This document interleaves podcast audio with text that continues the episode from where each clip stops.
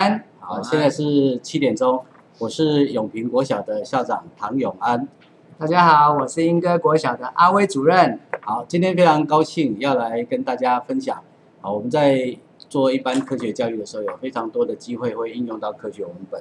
啊，嗯所以呃，我们今天的分享大概分成几个部分，就一个就是科学文本在教学上的应用，是啊。那呃，另外一个就是呃，我目前在永平国小所推动，怎么样去运用思考可见的一个技术来呃，让小朋友做科普科普阅读的一个阅读理解的的一个教学。是的，好，好，那首先呢，哈，我就不浪费时间，我就先请呃我们阿威主任来分享，呃，他过去在科学文本的教学上，哈，在特别是在中年级的一个应用上的一个很很很很很宝贵的一个经验来跟大家分享。好。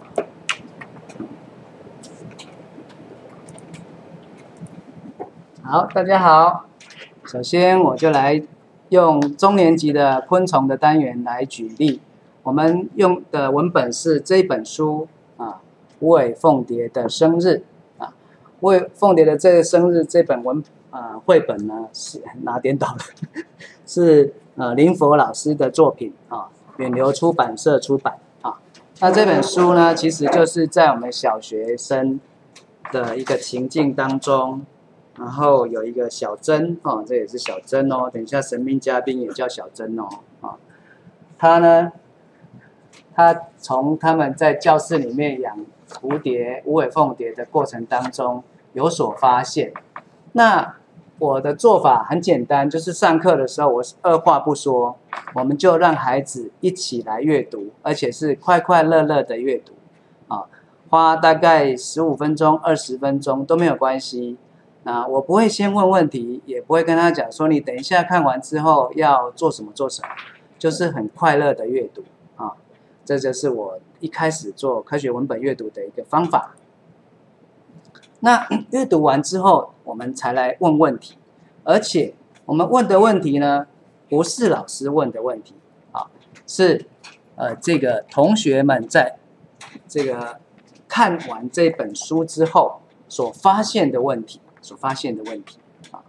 那你们觉得他会发他们会发现什么问题呢？好，首先呢、就有同学就问说，诶，奇怪了，蝴蝶的幼虫有十几只脚啊，你们来数，我们来数数看，蝴蝶的幼虫有几只脚啊？一只、两只、三只、四只，还有前面可能还有好几只，算一算啊，十几二十只啊！各位观众，大家有没有看到很多很多只的脚啊？那他就觉得很奇怪啦。我们在昆虫的单元里面不是学到说六只脚才是什么昆虫昆虫嘛？那这边大家看到画面上的这个蝴蝶啊，无尾凤蝶，它也是六只脚。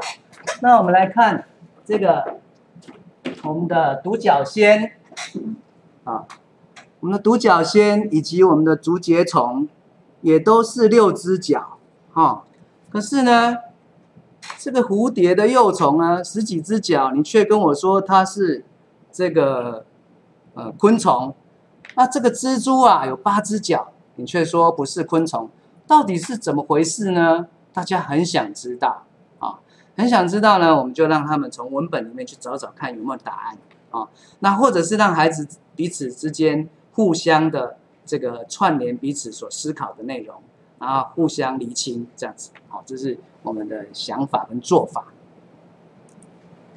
好，那又例如啊，他们在这个文本里面就发现了，小珍有一天回到家，发现了这个呃小粪团，因为那个幼虫啊，这个这个幼虫的这个是中龄虫，它的呃二三零的时候呢，就像一只小小粪虫，像鸟大便一样，就不见了。那真正回来，发现不见了，怎么会这样呢？哎，各位同学，你想想看，这个虫虫为什么会不见呢？你们应该有养过昆虫的经验，为什么会不见？啊，于是呢，孩子们就开始回答了，也不是我讲的，也不是有有一些是这个书里面可能会讲，但书里面不一定会讲啊。这个就是我们，譬如说我们在想说，哎，孩子会不会想到说，昆虫它呃大了一点的时候呢，这个外骨骼穿不下了，所以就要把这个外骨骼脱掉。脱掉的过程当中，他就会跑到一个地方神隐起来。哦，那孩子不会想到这个。那如果我直接问他，可能就也回答不出来。可是这个小朋友自己问的，他就会去回答。譬如说，他说啊，没东西吃啊，啊，东西不好吃啊，或者是你没有帮他清理的，呃，这个环境很舒服啊，所以他就出走啦。哦，他想出去玩呐，他想去化蛹啊，他想去这个脱皮呀，等等的。哦，那这。这样讨论的过程当中，他们就发现哦，原来这个幼虫在长大的过程当中，它必须把这个皮脱掉，它必须去躲起来。好，这不是很有趣吗？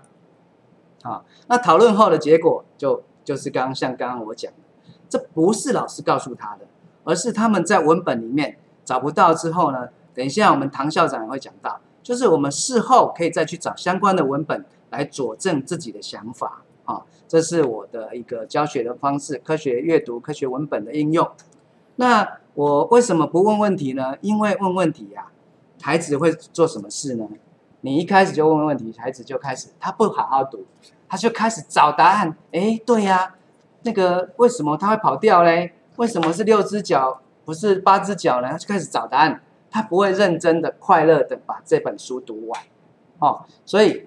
为什么不先问知识点，不从问题切入？因为我们希望我们能够快快乐乐的进行明日阅读啊，呃，MSSR，然后呢，阅读可以让这个过程当中发现的问题，让每一个同学都想知道，诶，他的问题，我的问题，答案是什么？他就开始 engage 进来，他就投入了。投入之后呢，都大家都想知道答案，所以他就去找答案。找找找答案的过程当中，就是 explore。Explore 开始探索，好，然后呢开始解释文本里面可以解释的，或者是同学跟同学之间互相厘清之后，来彼此互相解释，好，这就是 explain。然后到了后来呢，会有个精致化，像我自己在带呢，我就希望孩子能够把呃无尾凤蝶的这这样的一个习性，透过肢体把它表现出来，这是他在精致化的过程的一个呃历程。最后就是 evaluate，就是评量。啊，评量的部分当然很多。我们过程当中有一些历程性的，有一些总结性的，或者是成果发表，他们在做戏剧表演的事，都是一种评量啊。这个就是所谓的五一教学环。那老师最后才会开始提出有层次的提问啊，好比说有些孩子可能没问到的他是怎么防防卫自己的？他是怎么样去繁殖、去求生的？啊，他是怎么样的一个进行一个四个呃历程的一个完全变态？啊，这个时候老师才会把一些没有啊孩子没有注意到的做一些呃层有层次的提问。啊，这是我的做法。好，接下来我们要来介绍一位神秘嘉宾。刚才不是讲到珍珍吗？有位小曾啊，小曾老师。小曾老师长什么样子？在什么学校呢？我们来一起掌声欢迎。小曾老师是广福国小的学务主任，呃，来，你自己介绍自己吧。Hello，大家好。其实我本来只是提供一个低年级的文本，因为刚好在讨论就是科普阅读的部分。那应该，因为我们学校也很有兴趣，就提供了一个呃低年级在昆虫方面的阅读。于是呢，我就。今天来帮忙的时候就被 Q 上来，要来分享一下广福国小在这个科普阅读上的一个做法。那这个是针对我们二年级的小朋友所做的一个，呃，让他们开始去接触一个心智图，文本然后到心智图的一个分析。那我们首先来看一下，我们一开始用什么来吸引小朋友注意力啊？那我们来看哦，好，我们就会先让小朋友猜猜看，哎，我是昆虫。那家家户户都看得到我的亲戚哦，然后我有卵鞘，那所以是什么呢？诶，其实小朋友一开始并不是都很容易猜到，所以在过程中呢，可能我们要一直去提醒。那后来呢？诶，后来就有小朋友猜到是蟑螂。好，那但是呢，我们为了要吸引他的注意，我们就不是提供蟑螂，我们是提供比蟑螂在更大的蟑螂。所以就是马达加斯加大蟑螂。那这个呃，因为既然是讲到马达加斯加大蟑螂，所以今天我们也远从马达加斯加，请他空运过来，这个来为我们亮相一下。好，这就是马达加斯加大蟑螂。这应该还没有到很大，对不对？因为这个是我们从很小只的时候开始养的，对，哦然然后后现在已经这么大，而且有好几只嗯，啊，它很好养，也很喜欢吃一些呃你意想不到的东西啊，所哎，以听说它会叫，你有对说过它吗？我们可以听现场听一下吗。这只不会叫。这只 因为小朋友呢，其实都知道它，呃，那个马达加斯加蟑螂会叫，那他们都很好奇。哎，今天没有很开心，嗯，想要罢工了。没关系。它的叫声基本上呢，就是会嘶嘶嘶的叫声。那小朋友只要一听到这大蟑螂，就是那个眼睛啊，就会为之一亮，他就会非常的开心，说：“哇塞，是大蟑螂哎、好特别哦。”好，那其实我们在揭晓谜底之后，我们其实还是会再带回来这个部分，因为其实小朋友就会很就是说，哎，为什么是亲戚啊？于是我们就会在像这提示二跟提示三的部分，就会做一些讨论，好，就会做一些讨论的部分。好，那于是我们就开始来介绍蟑螂的部分。那马达加斯加蟑螂它比较特别这别，只在叫，这是在叫，好，听听看。听听看一下。哦，嘶嘶嘶的叫声，但是没有到很大声。有一点点。对，哦就是马达加斯加特有的。那它的食物呢，主要是吃呃蔬果，这跟一般的呃我们常见的蟑螂会比较不一样，因为我们家里中或是以呃户外看到大部分都是杂食性的。那咖啡色它大概可以长到九公分，然后这时候呢，我们会叫小朋友可以拿尺出来比比看，让他感受一下那个长度大概是有多大，因为毕竟。呃，低年级他可能对于这个数量，他不是那么的有具体感。好，那还有我们会介绍它生长的环境，然后还有它的一个行动的方式哦，它不会飞，因为我们呃台湾的一些大型的蟑螂它是会飞，这时候小朋友就会说没有，我看这我们家附近的蟑螂都超会飞的，好，于是他们就会有一些不一样的比较出来。好，那还有生育的部分，好，就会跟他说，哎，二十到三十只小蟑螂，每隔一到两个月会生一次。好，那他刚刚有说他会发出嘶嘶嘶的叫声。好，那我们就是因为低年级其实他学习力没有那么的复杂，所以我们就简单用食衣住行预热，它可以比较能够理解的方式来帮马达加斯加蟑螂这个昆虫，我们做一个简单的介绍。那其实也可以搭配影片，像通常我们介绍完呃马达加斯加蟑螂这个部分之后呢，那我们就会配合图书馆的一个昆虫展。那学生就会，因为他有个基础的概念之后，他就会直接带着这些概念，他就会去图书馆去观察。哎，老师说的马达加斯加蟑螂真的有这些特色吗？真的会叫吗？然后到底有多大呢？好，他们就会带着这些好奇心去寻找，然后去证实自己观察到的部分。好，那其实低年级啊，它真的是一个比较需要具体的一个乐趣化的部分。那所以我们通常会先用一些猜测、预测游戏，或是新奇的。像如果我只是拿一般的蟑螂，他们可能就不是那么的有热情。但是你拿了一个特别的大蟑螂，它可能就会吸引他大概哦，他可能可能讨论一个月都在讨论这个蟑螂这个部分。那因为低年级学生他心智的关系，所以他可能只会看到事件的部分，所以他没有办法去想到整体的架构。所以为什么我们会用食衣住行娱乐来给他一个做一个音架的原因就在于此。那因为毕竟他年纪很小，如果要让他练习从文本的阅读中去摘录到这个书中的重点，那可能就是要多做几次。如果只有做一次的话，孩子他就是没有办法去经熟这一个部分。那于是后来呢，我们介绍完蟑螂之后，因为目前荔枝春象就是非常的流行，所以我们就把荔枝春象这个部分呢，我们就放到我们的呃下一个主题当中。于是我们就开始了荔枝春象的部分。好，好，那荔枝春象的部分呢，我们就去拍了呃荔枝春象的一些照片，然后跟孩子去分析。好，荔枝春象的嘴巴，因为讲到十，哎，这个地方其实孩子他就开始，呃，老师其实就可以开始让引导孩子做一些基础的比较。这个比较部分呢，其实后来等一下，呃，永安校长他这边其实也会讲到，就是呃比较复杂的呃相同性跟相异性，像比如说蝴蝶，它的嘴巴同样也是吸管，但是是不是都长得是同样的形状呢？功能是不是都相同呢？这个时候小朋友的好奇心就会被引发出来。那的确有的小朋友他很厉害，他就会说：“我有发现蝴蝶的嘴巴是会卷起来的。”哎，那就表示说他真的有在观察。嗯，然后接下来呢，春象是不是都已经吃素？因为对小朋友来讲，他们可能会觉得，对啊，春象都是吃素啊，不然为什么叫荔枝春象？这时候我们就要引导他说，其实有一些春象它是肉食性的，那它其实呢也是会去吃呃小虫的身体。好，然后这个他们就会惊呼，觉得很可怕，但是就会让他开始激发他的好奇心。我们刚刚有说要引起他的好奇心，他才会想要进一步去探究。好，那这边就回到说，那我们的荔枝春象，好，它会吸果菜汁啊。那它吸完之后，它会住在自己喜欢的植物上。那这个时候，老师当然就可以去问说，那小朋友你可以去观察看看，你都在什么地方看到春象，然后他们去找一下，顺便认识一下植物。好。然后我们就会介绍一些常见的春象，比如说红基圆春象、荔枝春象，或是黄斑春象，让他们去观察说，哎，这些春象的外形去比较哦。顺便也可以跟学生说，因为学生通常看到春象都是觉得要把它杀死，但是其实也不是每一只春象都应该把它杀死。好，那其实呃，春象其实对小孩子来说，他们都觉得蛮可怕的，因为我们学校很多只春象，他们每次都会尖叫。好，那尤其是像学生看到这一章的时候，他们就说。老师他们在群聚感染，好像非常符合时事。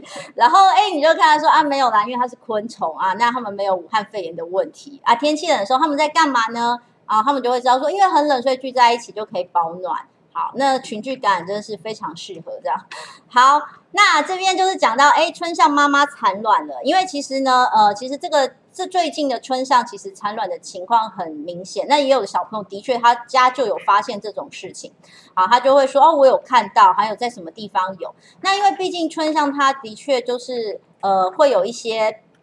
毒液跟那个就是毒液，我们怕小孩子他会去碰触，就用手去把它打死，所以在荔枝春上这个部分呢，其实我们就有多琢磨了一些，告诉孩子说，当你看到荔枝春上还有它的卵的时候，要怎么样做正确的预防，才不会伤害到自己。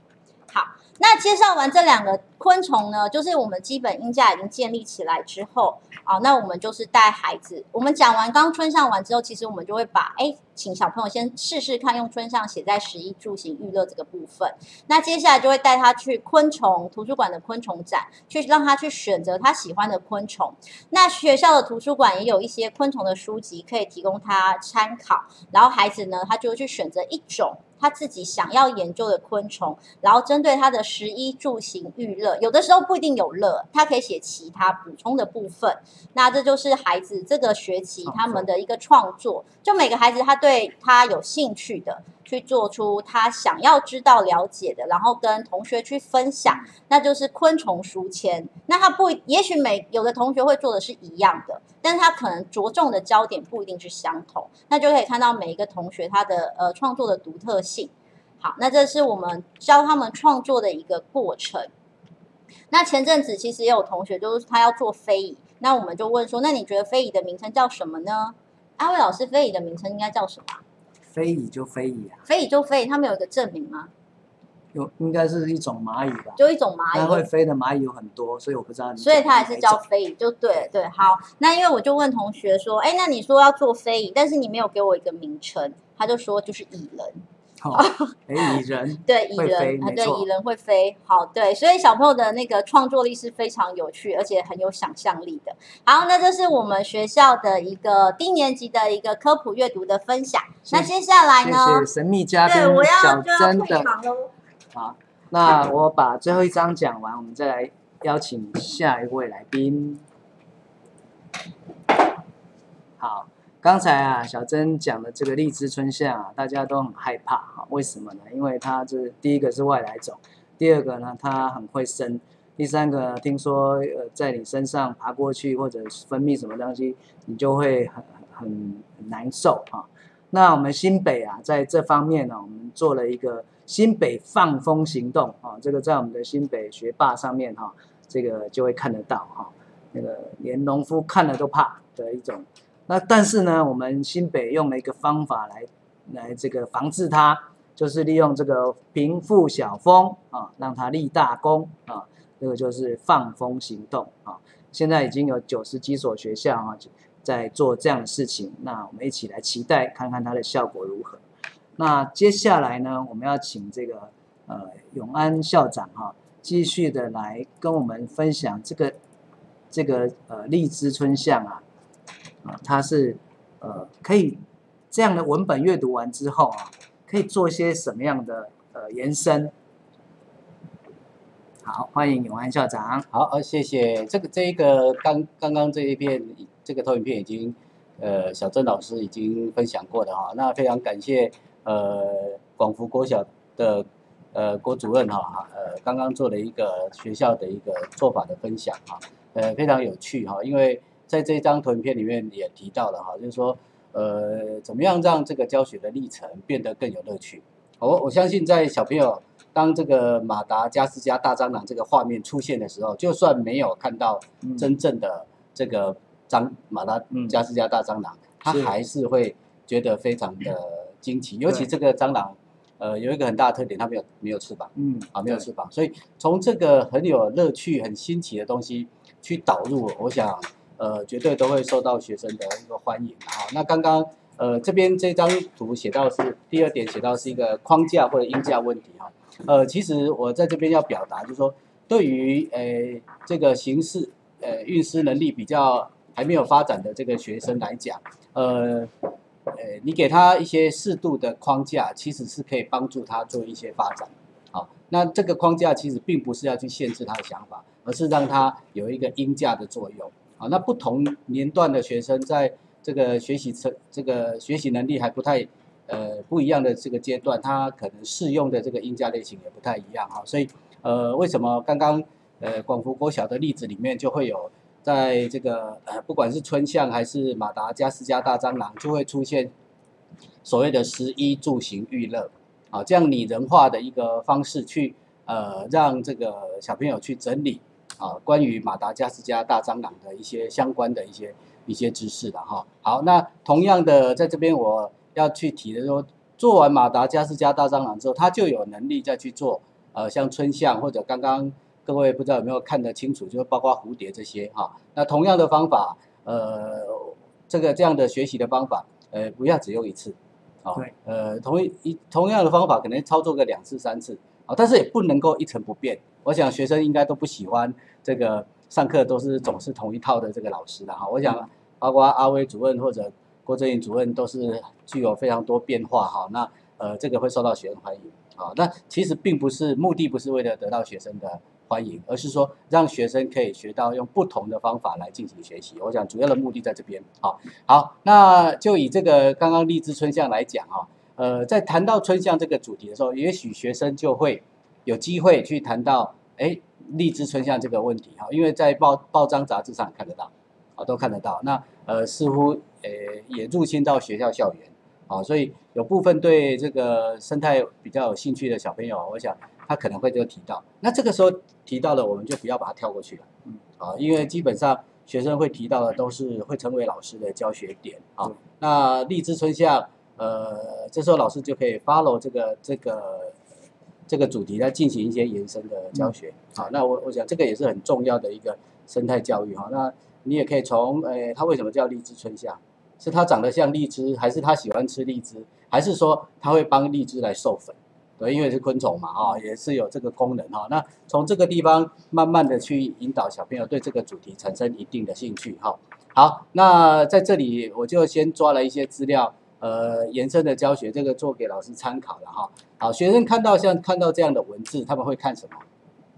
好，我想在老师在引导的过程中有很多种方法，很多种面向。好像我标示在红字的部分，比如说主要的记住，啊，然后这个里面有提到其他的记住，啊，所以在老师在教学的过程中，呃，像这样的文本，啊，也可能就必须要去关注说，那那是不是有什么地方是文本里面很重要的讯息啊？我想科学科普的文本基本上是一个说明文，啊，基本上是一个说明文，所以呃，我们在这个做说明文的教学的时候。我想主要的有一个很重要，就是说它里面的讯息，啊，我们要把讯息讯息截取，其实基本上就是最基本的一个一个能力了啊。学生在面对文本基本的能力哈。好，接下去那个第二小段就是说荔枝春象它会造成什么？为什么现在大家谈到荔枝春象就觉得哦它很可怕，啊很可怕，好像会会怎么样？会造那呃小朋友在这个阅读历程中如果没有得到正确讯息，他可能只知道。哎，荔枝春象很有名，很可怕。哎，可怕在哪里？好，在这个第二段里面就讲到，它会造成花穗凋、微微凋，然后果皮焦黑，甚至最严重还会让这个呃荔枝死掉，啊，造成那这农民就没有收入了嘛哈。好，那荔枝春象为什么对台湾来讲这么重要？是这么重要，需要去防治，是因为台湾的荔枝是很有名的一个水果啊。这里也写到了是第三大，所以学生在接触到文本的时候，他会先看什么？看数字。数字是很重要的讯息啊，第三大果树，啊，第三大不是指大棵小颗啦，是指第三多的哈，种的种的面积或者是种的数量是第三多的啊。那荔枝春象它呃，我们种这么多，啊，给它吃几颗有什么关系？也许也没关系啦，好，但是这里面这篇报道也写到说，哇，那不得了，它每一年会对荔枝造成约百分之二十到三十的农业损失，那就很严重了。对，好，所以呃，我们在用这个文本在做教学的时候。呃，在最基础的所谓讯息的截取的这个层面，可能就要跟学生去探讨啊，什么样的讯息在文本中是重要的，我们必须把它抓出来哈。好，那再来这这一小段哈，就还有提到一些这个这个其实原始的文章是一篇中央社的新闻报道，好，我把它抓出来了，去除掉一些讯息哈。是，这里面有一个很重要的讯息，你看他说。呃，每片叶子十四颗卵，如果不剪掉，明年就会变一千九百六十颗。嗯，这个数字里面有没有关系？有数学的关系嘛，哈，对不对？好，就可以引导学生去算算看，那这个是怎么回事？到底是怎么算出来的？对，是怎么算出来的？哈，那呃，就可以知道说，这个明年那就是一年的时间，它可以生几次？啊，不断的生，不断的生。小朋友，你觉得是生几次呢？哎，可以算算看。一年十二个月。对。啊，可以算一下哈，等一下最后再公布，也许可以再算出来哈。那有算出来也可以上网留言哈。好，那就表示说这个问题会变也，会对于我们来讲这么严重。说你不去防治它，它就不断的去繁殖。昆虫都是这样。好，那昆虫的生存还有一个很重要就是它有没有天敌。嗯，好，那呃，刚刚天敌阿威主任已经先破梗了，就是那个平腹小蜂啊，所以我们就用平腹小蜂来对付它嘛。哈，好，那。第二小段里面写到说，哎，今年暖冬不雨，荔枝龙眼开花率创一甲子新低啊！这个在语文学上，一甲子是什么？嗯，我想都可以让学生去做延伸的学习哈。一甲子是六十年，是哇，六十年来今年表这个开花率最低，那开花低，开花率低代表什么？代表不会有水果可以吃嘛？嗯，好，好，农委会估计是那一年，他这个我忘记是哪一年的，应该去年或前年。他说：“就仅仅就只有平常的两成，两成是什么？两成是什么意思？这又是一个数学表述的问题。对，好，学生要去学数学，最有个很重要，就是说怎么样用数学去做表述问题的表述。哈，那这个部分就都还隐含着非常多各领域的可以跨进来的学习的一个一个因素了哈，一个元素在里面哈。好，后后来就写到房检局局长这一段也很重要，他说。”因此，让农农民呢防治害虫的行动力就会降低了。啊，农委会、防检局，他是这么推测的。啊，所以，呃，就这样一段哈。那接下来就会变成说，好，接下来这一段哈，我们就可以让小朋友去谈啊。从刚刚这一页的阅读里面，最后一段阅读有个重点，就是说，好，那因怕因此，这就是这这一这一段话哈，怕因此。让农民防治害虫行动力降低，好，那行动力降低，那怎么办？怎么去强化这个行动的诱因？因为要防治这个虫，当然当然了哈，大家都可以尽一点力哈，但主要还是农民嘛，啊，因为农民就直接面对这个荔枝春象的危害啊，那怎么样去强化诱因？这个时候老师可以不用直接讲，可以让小朋友去从文本里面去去找啊，去找。所以后面他有一小段，他说他强调。虽然防治高峰期是三四月，现在已经到这个文章出来的时候，已经到四月了，四月底了，已经到尾声哈。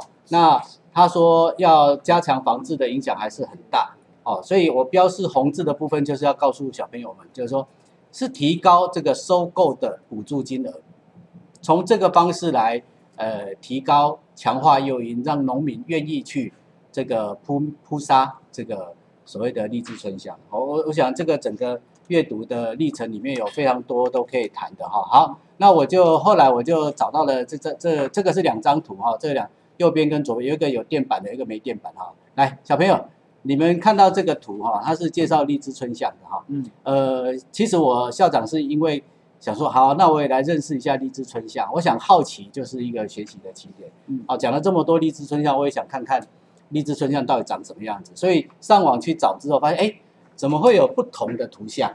嗯，哦，有些不同的这个画法啊，呃，特别是譬如说像这一只啊，这一只，我有时候会看到这一只是荔枝春象的图片，有时候会看到这一只嗯啊，这一只，我想，哎，啊，这是有人画错了吗？还是在网络上的新闻、网络上的知识，有时候阿威主任也知道有些东西是错的嗯，啊，所以我当时很好奇，想说，哎，到底这是怎么回事？我就去找了一下，对的还是错的呢？对对，我就去上网找一下，就我就发现了这两张图片。来，小朋友可以先看看这两张图片，你认为哪一张比较好？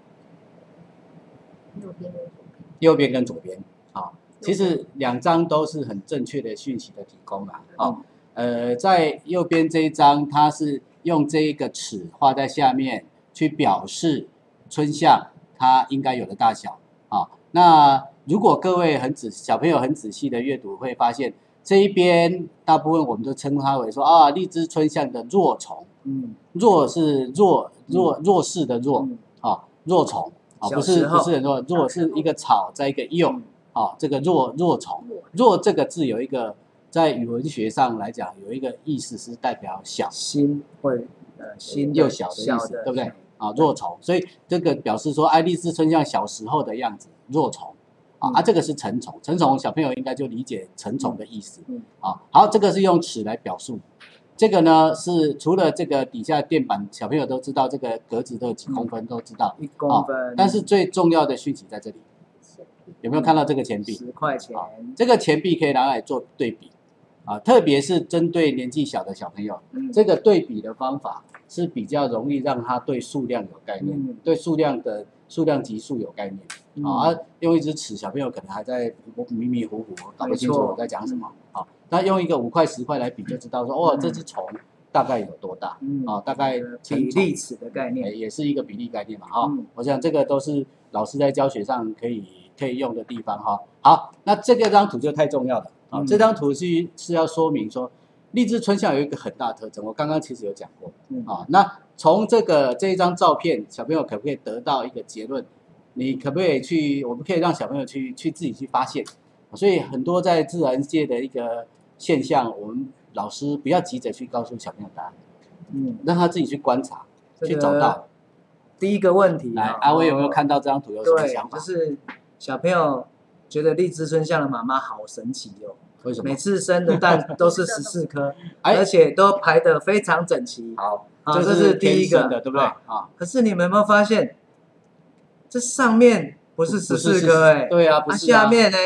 下面来算算看，算算看来算好不好啊？一二三四五六七八九十十一十二十三十四，没有错，它对不对上面一定不止，对不对？对。那怎么会会有妈妈生这样的蛋呢？会不会很如果仔细去算哈，这里是有二十八颗，嗯，二十八跟十四有没有关？系？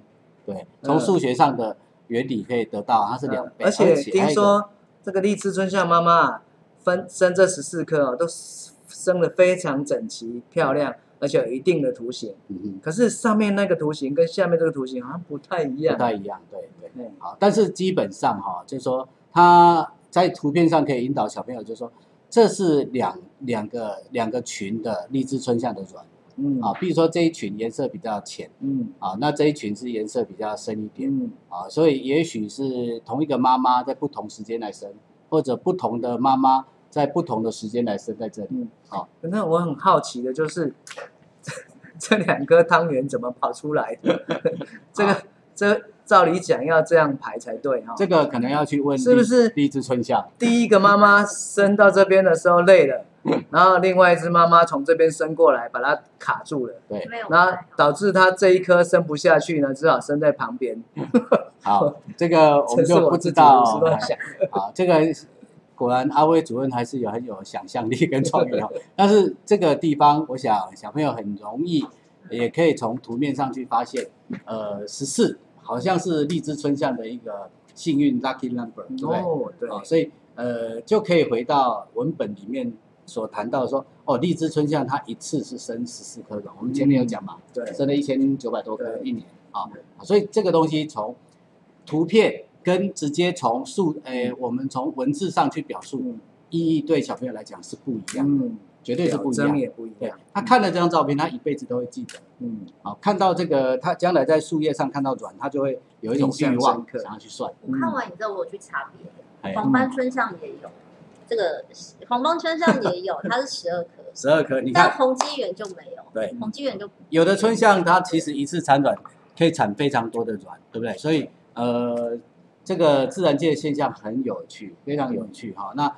呃，荔枝春象这个将来小朋友知道这个数字之后，在校园里面看到，哎，比如说校园里面没有荔枝，可是各位有没有考考大家？刚刚他的其他的记记组还有谁？台湾台湾栾树对啊台湾栾树在学校里面就很常，见呢。啊，所以以后呢，这个我们小朋友到了学校看到台湾栾树，呃，就会很想要看看上面有没有蛋，就要去找啊去看啊，这个就是培养小朋友对这个生态教育一个很重要的一个啊。好，那这个这个刚刚刚才有讲过的不提过了哈。好，好，那那经过经过那个永安校长这样的一个介绍之后啊，大家有没有发现这个科学文本啊的阅读跟一般的阅读有没有哪里不太一样？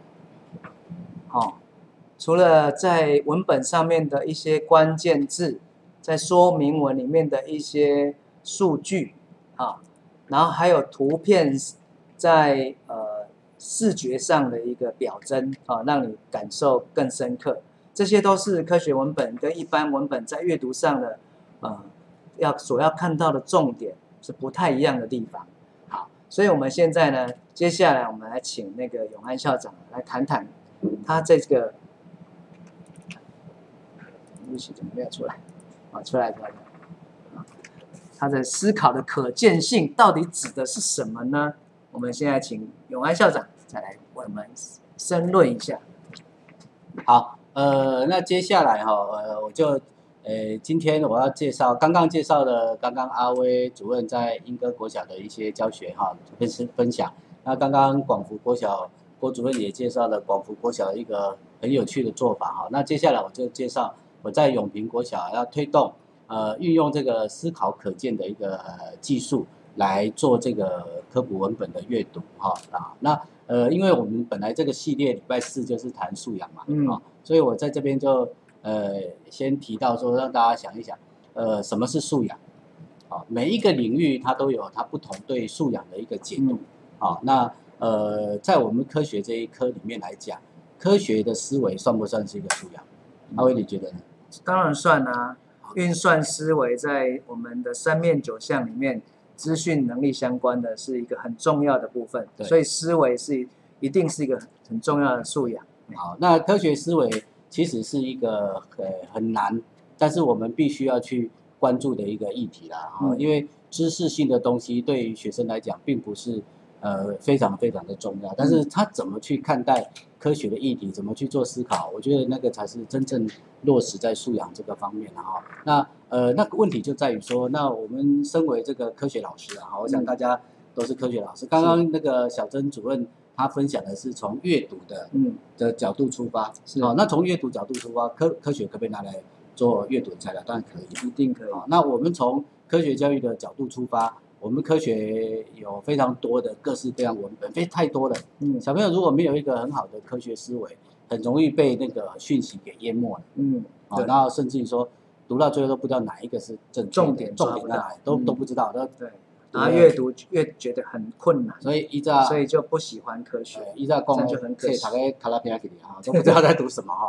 好，那呃，我就想说，哎，对，大家都在，每个人都随时随地都在跟自己对话。嗯有的人呢，他会习惯把想法说出来，好，跟别人对话；有的人会，呃，他没有说话，就像那个沉思者那个，嗯，啊，他没有说话，不代表他没有做事，是他脑袋可能还在想。在运转。那思考这个这个部分，主要是发生在人的脑袋瓜里面哈。那呃，可是我们身为老师，我们当然很希望是去了解我们呃给学生的东西哈。那学生到底在课堂上有没有在思考？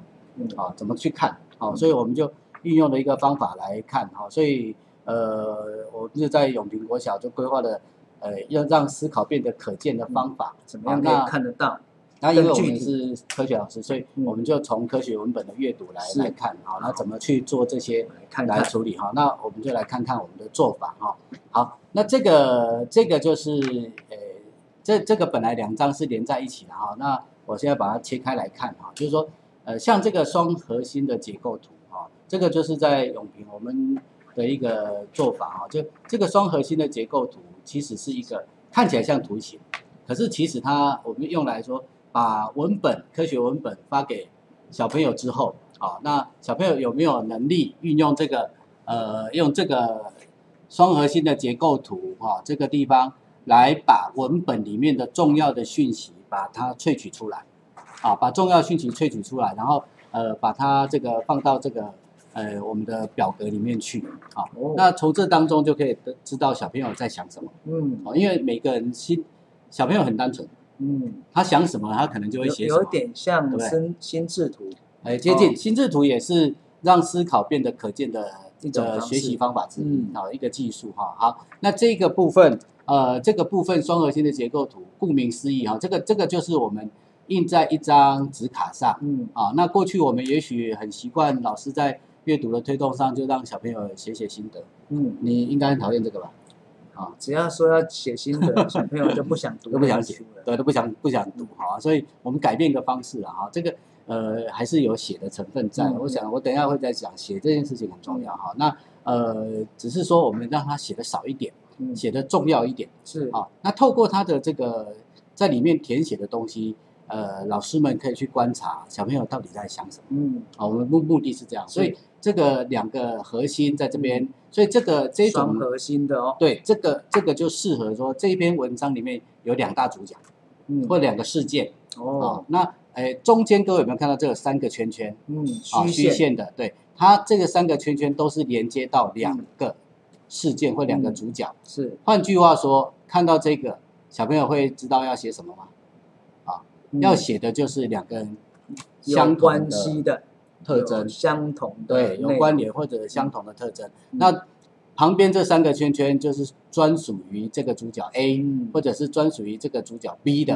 啊，那这样子的角度让小朋友去做，嗯呃，其实可以帮助小朋友来做理解哈。嗯嗯好，那这个这个是我等一下再介绍我们应用上的一个实际上小朋友的作品啊。那也为了来跟大家分享啊，我就呃在永平国小的四年级跟五年级各做了一个教学哈。那这个是一个大家都很熟悉的曼陀罗曼陀罗思考法其实就是一个九宫格。对啊，所以我在这边写九宫格。嗯啊，而我也跟小朋友讲说，哎，你看到曼陀罗思考法，呃，这个其实就要知道它是九宫格，因为你用过嘛，好、有用过你就知道。嗯好，这个是个非常好用的科学文本的阅读力的工具啊、那一般而言，这个曼陀罗思考，所以这个是这个表格的使用方法，嗯嗯。我们是印在这个这个卡片的下方嗯。或者背面。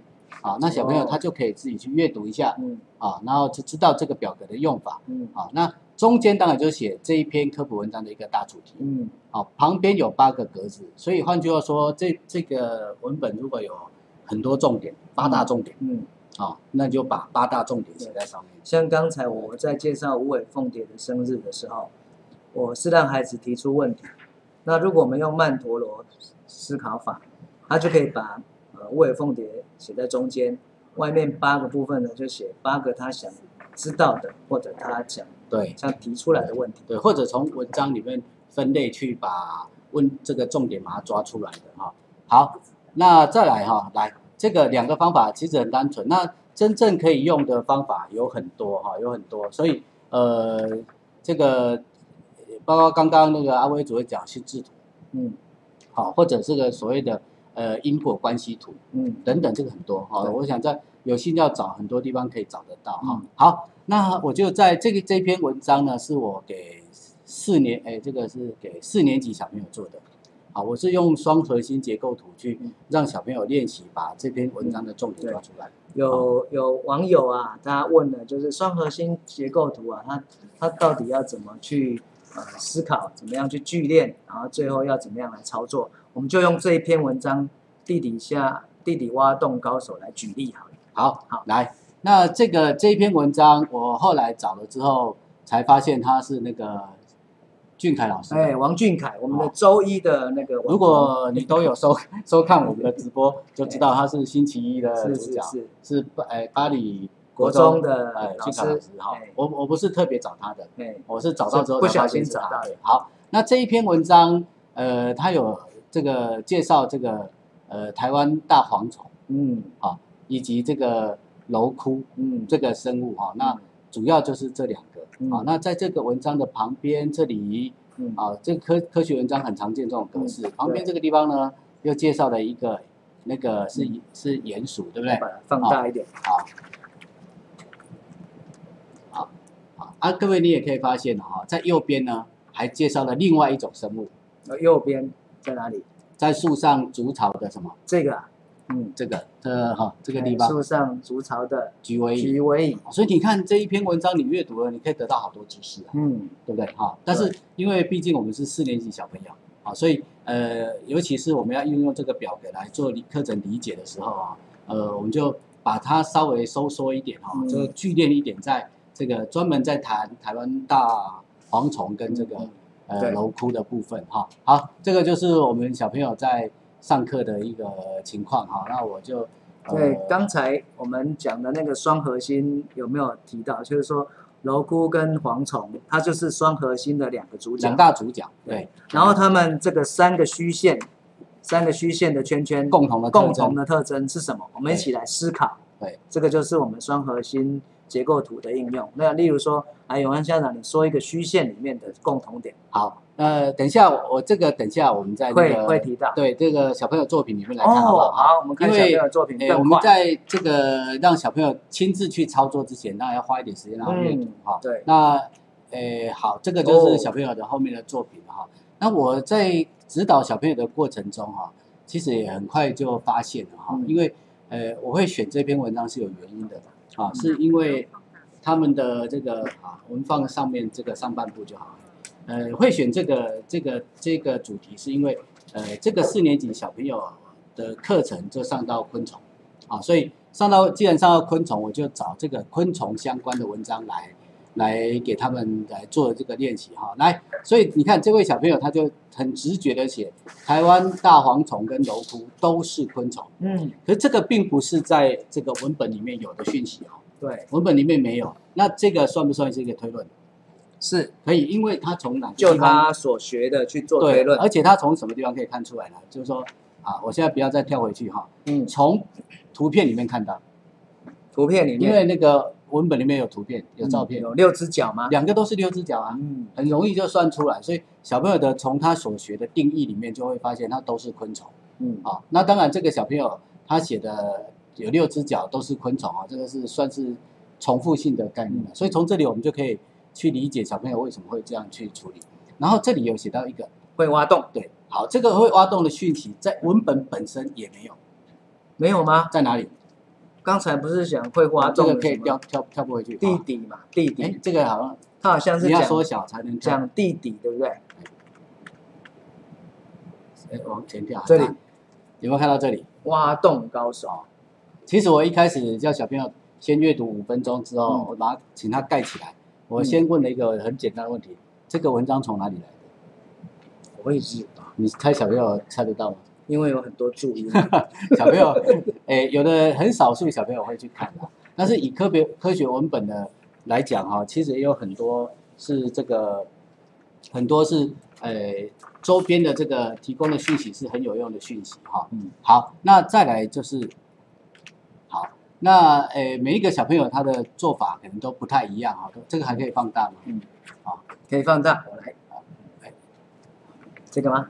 诶稍微把它放大一点。哦。好好，来，他这个像这个小朋友他就写到一个直翅目的问题。哦，这个文本里面本专身有，业哦，哦有，但是他写的是蝼蛄是直翅目的昆虫，嗯，然后他写台湾大蝗虫是他的亲戚，哦，所以这样的推论可不可以成立？好像可以，可以，似乎可以成立。哦，亲但是戚就是近亲嘛，但是在这个阶段呢，我们应该不会特别苛求小朋友是不是写下来的知这个东西都完全百分之百正确性。也许对，也许不对，但是他推论嘛，对他要有推论能力，那就算不对，我们事后也可以验证，嗯老师也可以做一些事实的指导哈。所以呃，他呃像这个文本里面有提到他会游泳，龙不会游可是他并没有说那个谁，台湾大蝗虫会游泳所以这个部分我们就再说回来哈。好，我可能要稍微加快一点哈。嗯好，那在这个以四年级来讲哈，呃，我们可能会去引导小朋友隐藏的讯息在哪里。刚刚那个图片它本身就隐藏了某些讯息，对，好，所以呃，偶尔可以小朋友给小朋友一些 hint，给他一些暗示啊。嗯嗯那呃，以及刚刚我讲，如何培养学生做推论的能力，我有举一个例子说，好，阿威你是如果说你是十岁，哎，我是四年级，嗯，这样的讯息没有说我们两个年龄相近，没有，可是，哎，小朋友如果有推论能力，就可以知道十岁十岁的小朋友跟四年级的小朋友其实嗯。年龄是接近的嘛，所以一个推论的问题哈、好，那标题以及标题，我一开始去很讶异说小朋友是说他们两个共同特征是会滑动嗯，啊，因为我一开始并没有觉得这个，结果小朋友他们看标题就发现标题就它发现会滑动哈、好，那这个是啊六，这个是给五年级的啊，因为他们的单元是水溶液。嗯。啊，所以我就拿了这个尿液哈，那这个小朋友一看到这个文本，可能就会觉得，哦，这个这个很脏哈啊，但是其实在这篇文章里面写了很多不同颜色的这个尿液的水溶液会代表什么讯息哈。哦，好，那小朋友在写的时候，你看哈，譬如说这个这个中间就是主题，对不对？啊？嗯。小朋友就写到这边，然后诶，像我框这两个，就是说同样的东西，小朋友会有不同的写法。嗯，好，他说这个是如果喝太太少水，会出现什么颜色的尿液？是深黄色。那这个地方是诶颠倒过来哦。他是问说，是那个如果你的这个尿液是深黄色的，那代表什么？嗯，代表你你喝水喝很少水喝很少所以，这两个是因果嗯啊。但是在这里，我也是请小朋友先自我设问，嗯自己提问，嗯然后再回答。对，哦，那像这个在这里你就可以知道这个小朋友，你看他写呃无色的尿是健康的吗？他的回答是是也不是哦，啊，所以我们就可以进进一步在教学上再去是跟他说为什么。会这么回答？对，那他的讨论可能就会给别的同学一些一些很有用的讯息哈。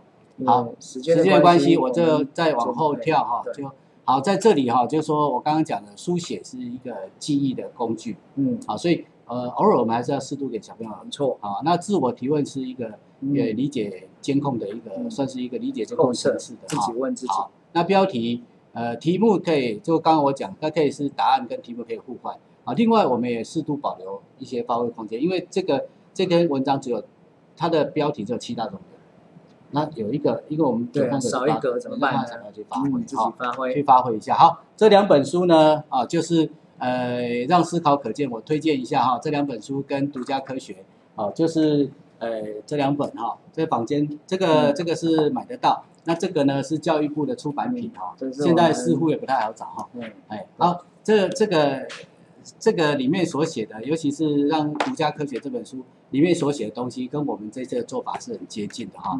好，那里面当然还介绍很多种啊，这个未来我们还要再再踹哈，啊，包括小朋友的从事实去做推论，这个能力太重要了，对，好，所以我们要透过机会让小朋友练习。嗯，好，那这个最后我就讲一下，我们在永平国小为接下来还要继续再去做，就是说我们会建制一个科普阅读的货柜，哇，有点像图书分馆啊是，的，在永平国小看得到，孩子一定会很想去，然后继续发展这个思考可见的工具。嗯啊，然后同时，呃，我们也不要只有顾到中高年级，嗯。啊，幼儿园我嗯。这个低年级的，我写嗯小嗯应该是低年级嗯啊，，低中高我们高都去嗯。尝试看看，像刚刚，呃，广福国小那个低年级的做法嗯也很有趣，是对不对哈？那呃，幼儿园这个可能就要让他多一点点操作的机会哈。那国小的部分，我们就是配合那个单元学习单元去延伸。嗯那六到六年级，我是这样想，就是说，如果到了六年级、下学期，我要要不要告诉他这篇文章用什么工具？不要，不要告诉他，嗯嗯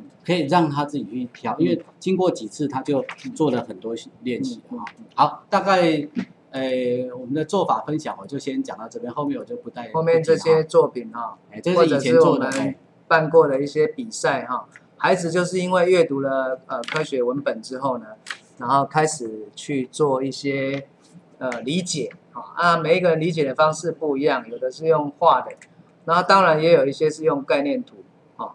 那至于说双核心啊或曼陀罗，未来也许我们也可以试试看。